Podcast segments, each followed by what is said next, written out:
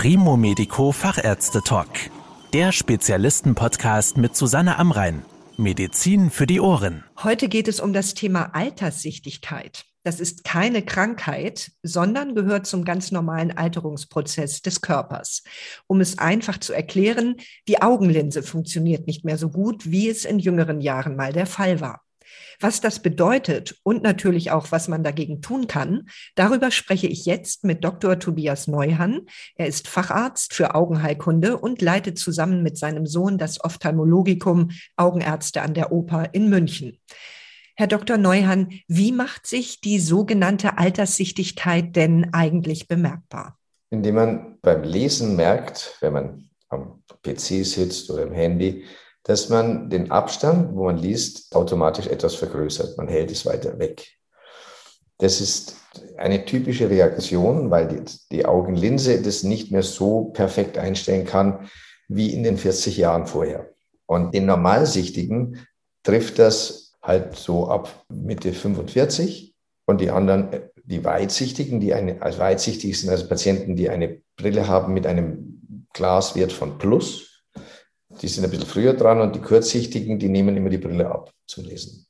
Aber treffen tut es jeden einzelnen Menschen. Was passiert denn da genau im Auge? Warum funktioniert die Linse nicht mehr so? Warum kann sie nicht mehr so scharf stellen, wie das mal der Fall war? Im Auge haben wir eine Linse und die besteht aus, wenn man ziehen ist, als fast flüssigen äh, Eiweiß, das kristallklar ist. Es hat keine Nervenfasern, keine Blutgefäße, es ist einfach ein Wunder der Natur.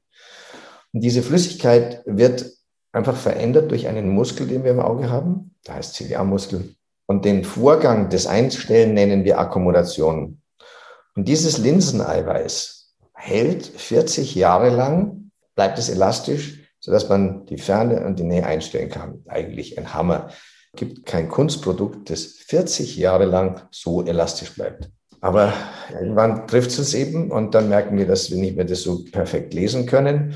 Und der Normalsichtige, der eben ein Leben lang bisher keine Brille brauchte, um irgendwas zu sehen, hält es weiter weg, dann macht es sich ein besseres Licht, aber irgendwann da, sind die Arme nicht mehr lang genug und dann äh, weiß man, geht man zum Augenarzt. Wenn wir dann erstmal bei den klassischen Hilfsmitteln bleiben, die bei Sehproblemen eingesetzt werden, gibt es denn als Alternative zu einer Brille bei der Alterssichtigkeit Gibt es spezielle Kontaktlinsen, je nachdem, ob man nun vorher weitsichtig, kurzsichtig oder normalsichtig war? Ja, es gibt unglaublich, mittlerweile unglaublich viele Hilfen. Also die einfachste Hilfe ist Licht, wenn es nicht mehr ausreicht.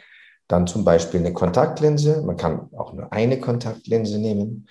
Meistens nimmt man zwei Kontaktlinsen. Dann gibt es Kontaktlinsen, das sind sogenannte Multifokalkontaktlinsen. Nicht ganz einfach zum Gewöhnen. Genauso schwer zu gewöhnen sind diese Gleitsichtgläser, wo man dann den Kopf heben und senken muss, dass man das äh, richtig sieht. Und wenn man die Treppe runtergeht, fällt man fast runter, weil eben die Treppen plötzlich größer werden. Und dann gibt es, wenn man halt das nicht will. Und es gibt mittlerweile immer mehr Menschen, die diesen Lebenskomfort, also eine Einschränkung des Lebenskomforts sehen, dass man das operativ macht. Und was sind da die Möglichkeiten? Wie wird die Alterssichtigkeit operiert? Also sind zwei Ansätze da. Der erste Ansatz, sagen wir mal, machen wir den einfacheren, man geht an das Grundübel. Wir haben ja gesagt, da ist eine Linse, die bewegt sich und die ist schuld dran. Und wenn die sich nicht mehr so gut bewegt, nicht mehr so elastisch ist, kann man die tauschen. Und dann tut man anstatt dieser eigenen Linse eine, ja, einen optischen Trick einsetzen, eine Kunstlinse, die verschiedene Abstände hat. Das Gehirn lernt das nicht vom ersten Tag an, aber wir haben ja auch eine so eine Art Bildbearbeitung in unserem Hirnkastel. Wir nennen das dann schön lateinisch Neuroadaptation. Und das geht eigentlich relativ schnell. Am besten geht es, wenn man das an beiden Augen macht. Und kann man nicht die Alterssichtigkeit auch einfach mit dem Laser behandeln lassen? Genau. Die Augenheilkunde verfügt über zehn oder zwölf verschiedene Laserarten. Deswegen Laser ist Laser für den Laien, für den Augenarzt nicht. Also die Linse kann man auch lasern, wird auch mit dem Laser gemacht. Aber das, was der Laie darunter versteht, ist, das ist eben der zweite Ansatz, ist unsere Hornhaut. Die Hornhaut ist unser Fenster zur Welt, da schauen wir durch. Und diese Hornhaut hat eine unglaubliche Stärke. Die hat, sagen wir mal, als Wert nur 45 Dioptrien. Eine maximale Lesebrille hat drei Dioptrien. Man sagt also von die 45, du hast ja drei Dioptrien drauf und dann kannst lesen. Und genau das macht der Laser. Der Laser kann die Hornhaut, indem er eben bestimmte Gewebschichten abträgt, so verändern, dass sie stärker bricht und dann kann man lesen. Üblicherweise macht man erstmal nur ein Auge. Wir haben ein dominantes Auge und ein nicht dominantes Auge. Und man tut das nicht dominante Auge für die Nähe korrigieren und lässt das andere Auge dominant für die Ferne.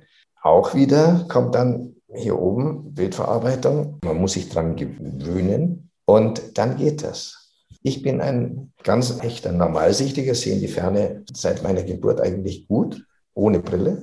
Bin jetzt Augenarzt äh, und bin leider alterssichtig und zwar voll alterssichtig. So, und jetzt äh, habe ich natürlich mit der Lesebrille angefangen, fand das grässlich, kam immer schlechter zurecht und habe eben jetzt so korrigiert, dass mein dominantes Auge in die Ferne ohne Brille sieht und mein nicht dominantes Auge liest.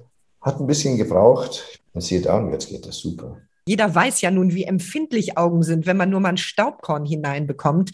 Wie schmerzhaft sind denn diese Eingriffe am Auge? Also, wenn das schmerzhaft wäre, dann kämen wir nicht sehr weit. Sie haben völlig recht. Es ist das wichtigste Sinnesorgan, das wir überhaupt haben. 90 Prozent unserer Wahrnehmungen gehen übers Auge.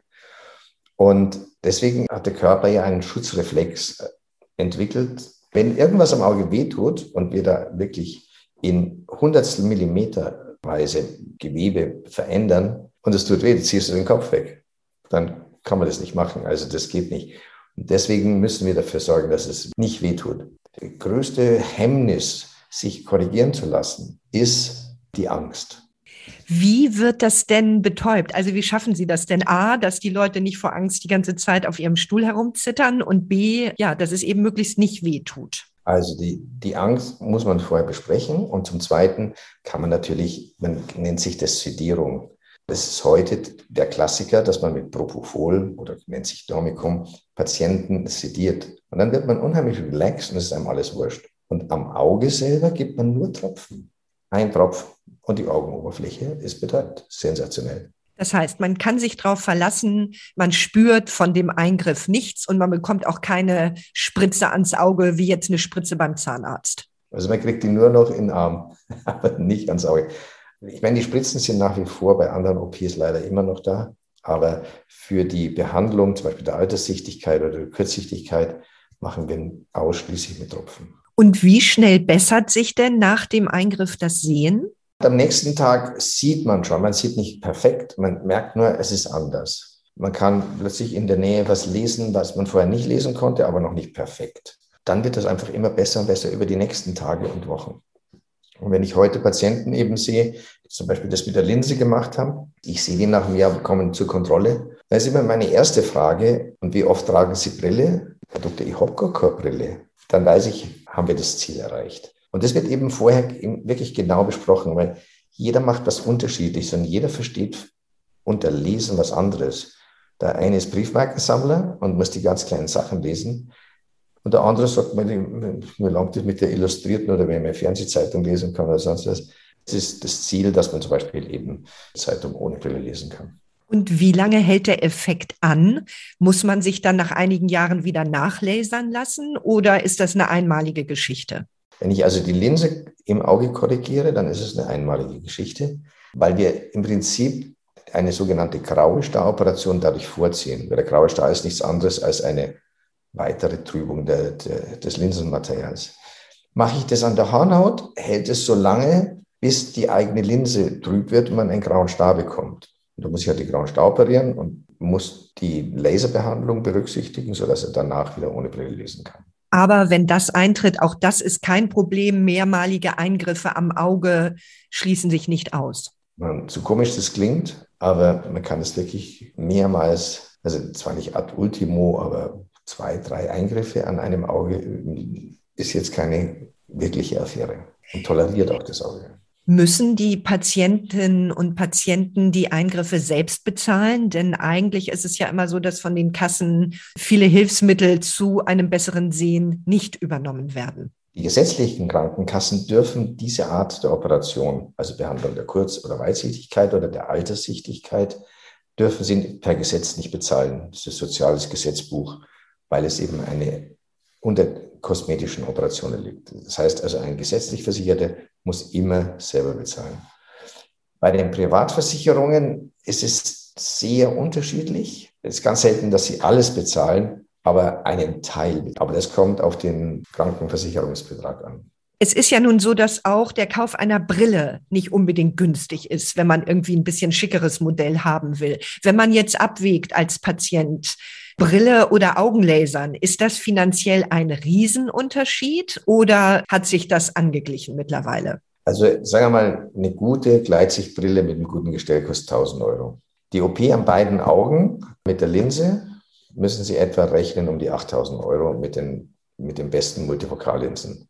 Das sind dann im Prinzip acht Gleitsichtbrillen über die Zeit.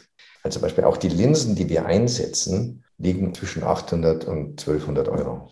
Ja, und dann sind es schon 2000, 2500 Euro nur als, als Linsensachkosten von diesen 8000. Ja. Also das ärztliche Honorar ist lustigerweise natürlich wieder mal das geringste, die Sachkosten, die OP und so weiter. Das ist das, was die Wohnkosten ausmacht. Vielen Dank für Ihre Erklärungen, Herr Dr. Neuhan. Ja, gerne. Das war der Primo Medico Fachärzte Talk. Danke, dass Sie zugehört haben. Mehr Informationen rund um das Thema Gesundheit und medizinische Spezialisten finden Sie auf primomedico.com.